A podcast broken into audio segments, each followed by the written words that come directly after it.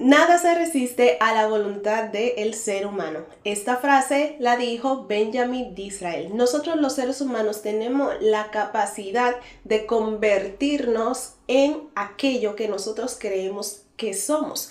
Por lo tanto, nuestra voluntad se hace realidad porque es lo que nosotros queremos.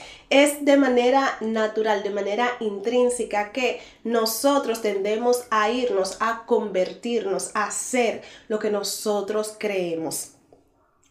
Ojo, lo que nosotros creemos, pero ¿cuál es el problema? ¿Por qué la mayoría no alcanza sus objetivos? ¿Por qué la mayoría no se arriesga a dar el siguiente paso?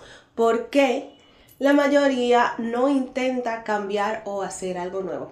Aquí entra entonces lo que es la voluntad y la creencia de esta persona en particular. Si tú eres una persona que cree que es perdedora, si tú crees que eres una persona que no tienes las capacidades suficientes para llegar a un cierto nivel o para obtener aquellas cosas que tú quieres, o sea, si tú tienes esa mentalidad, esa creencia, realmente déjame decirte, déjame informarte que no vas a alcanzarlo, no vas a llegar a donde quieres, no vas a cambiar, no vas a alcanzar esa meta, ese objetivo. Por ejemplo, si tú eres una persona que quisiera perder peso, quisiera tener un peso ideal, quisiera estar fit, pero realmente internamente tú crees que no lo puedes hacer, porque eres muy antojadizo, antojadiza, te dejas dominar por las reuniones familiares, por ejemplo, y vamos a comer y no tienes control sobre la comida. Si tú piensas que realmente no vas en el fondo a conseguir esa meta, no la vas a conseguir. Pero si en cambio crees que sí lo puedes alcanzar, si cambias de mentalidad, si tu voluntad es otra, realmente si vas a convertirte en esa persona por ejemplo, que quieres. Si vas a conseguir perder esos kilos de más. Si vas a conseguir reducir el porcentaje de grasa. O en cambio, también puede ser aumentar masa muscular. O también eh, colocar, poner un negocio, tener un emprendimiento, no importa. Los principios son lo mismo. ¿Qué es lo importante? Lo que nosotros creemos.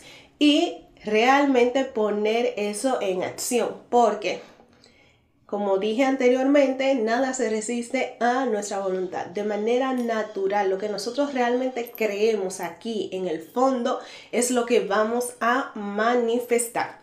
Bien, como dijo el maestro por excelencia, que fue Jesús en el libro de Juan, nos dijo, ustedes saben que son dioses, está escrito en las leyes. ¿Por qué él dijo esto? ¿Por qué nos recordó esto? Porque nosotros fuimos creados a imagen y semejanza de Dios, con esa capacidad creadora, con esa capacidad de crear lo que nosotros queremos, de manifestar, con esa capacidad de que se reproduzca nuestra voluntad con esa capacidad nosotros fuimos creados y ese es el poder que nosotros tenemos. Y realmente si nosotros lo creemos, lo ponemos en prácticas y nos sentimos dignos de eso, entonces sí podemos hacerlo. ¿Por qué? Tú no eres hijo de Dios. Si tú te consideras ser un hijo de Dios, tienes esta capacidad porque así fue que fuiste diseñado, fuiste creado con esa capacidad. Entonces, aquí tengo escrita unas cuantas pautas que nos bloquean y por las cuales nosotros no manifestamos esa voluntad, no manifestamos esas creencias y no manifestamos ese poder. Pero vamos a hacer dos preguntas base. ¿Cuál es el problema? Y número dos, ¿por qué no manifestamos esta naturaleza? Entonces vamos a iniciar con los puntos.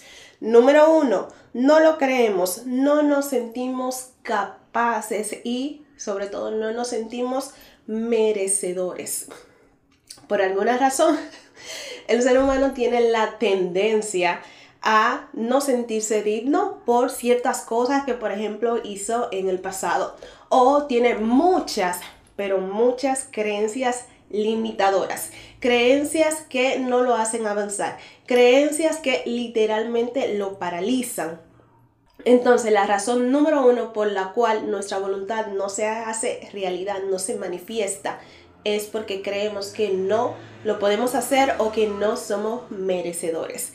Número dos, es dejamos que el miedo nos paralice. Una creencia limitadora bastante fuerte que tenemos la mayoría y con la cual hay que trabajar para reducirla, acallarla, disminuirla y tomar acción y no dejar que el miedo nos paralice a lo desconocido, a lo que no conocemos, a lo que no tenemos evidencia. Si tenemos una meta ambiciosa, por ejemplo, de desarrollar nuestro negocio o de llegar a un cuerpo súper estético, tenemos miedo. ¿Por qué?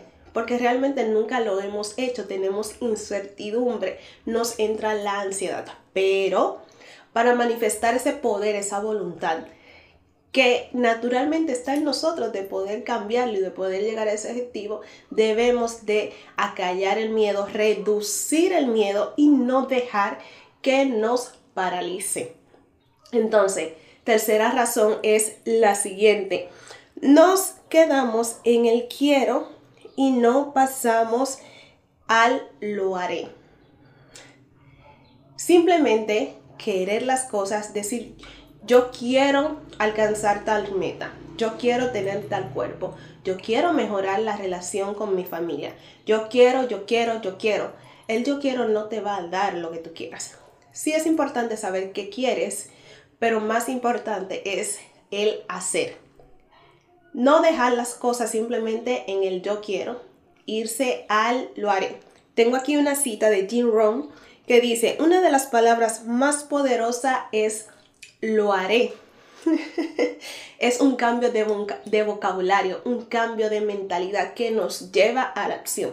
Dis, di, lo haré. Voy a perder peso, voy a aumentar masa muscular, voy a mejorar mi calidad de vida, voy a mejorar mis, mis tiempos de descanso, voy a mejorar mis ingresos. El voy, lo haré. En vez de simplemente él quisiera o quiero, y simplemente no hacer nada. Siguiente razón, número cuatro, no tomamos acción masiva hacia aquello que queremos. A veces simplemente, ok, vamos a empezar, pero nos quedamos en lo básico, en lo esencial. Y no, eso no es suficiente, te lo garantizo. Por experiencia propia te lo digo.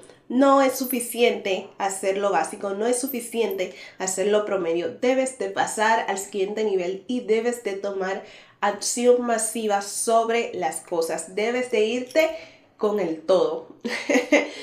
O sea, debes de irte con todo, no puedes dejarlo a media porque entonces te vas a quedar a mitad y vas a obtener resultados mediocres, resultados promedios, resultados que se van a quedar por mitad y no van a cumplir tus expectativas ni van a manifestar ese poder y esa voluntad que está naturalmente en ti.